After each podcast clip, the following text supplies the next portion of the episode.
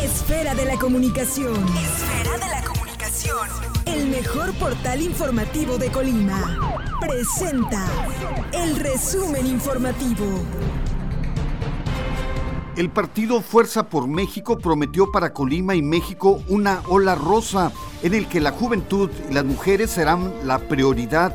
El secretario de organización del Comité Ejecutivo Nacional del Partido Fuerza por México, Ricardo Robledo, acudió a Colima para dar el análisis político electoral que existe aquí en la entidad. Ayer jueves se reportó la localización de un cuerpo sin vida en el canal rumbo al Alpuyeque, esto en Colima. Se dio a conocer que alrededor de las 10 de la mañana se alertó a las autoridades sobre el hallazgo. El cuerpo se encontraba amarrado de pies y manos. Acudieron elementos policíacos para apoyar al Ministerio Público. El presidente del patronato de la Cruz Roja en Tecomán, Mario López Ortiz, anunció que los socorristas de esta institución sí serán vacunados contra el COVID-19, aunque hasta el momento no hay una fecha.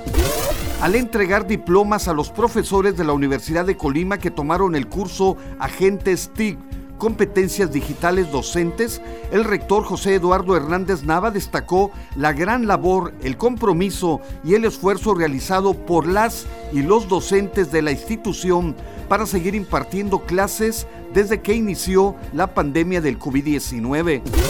El gobernador José Ignacio Peralta Sánchez entregó un camión de volteo con capacidad de 14 toneladas para el módulo de riego de Amela, esto en Tecomán, con aportaciones del gobierno estatal, federal y de los productores, beneficiando a 7 mil hectáreas.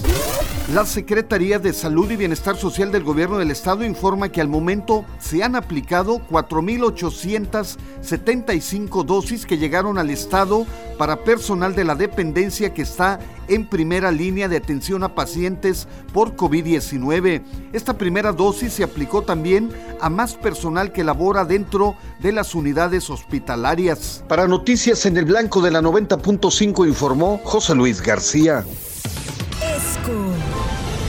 Esfera de la comunicación. Esfera de la comunicación.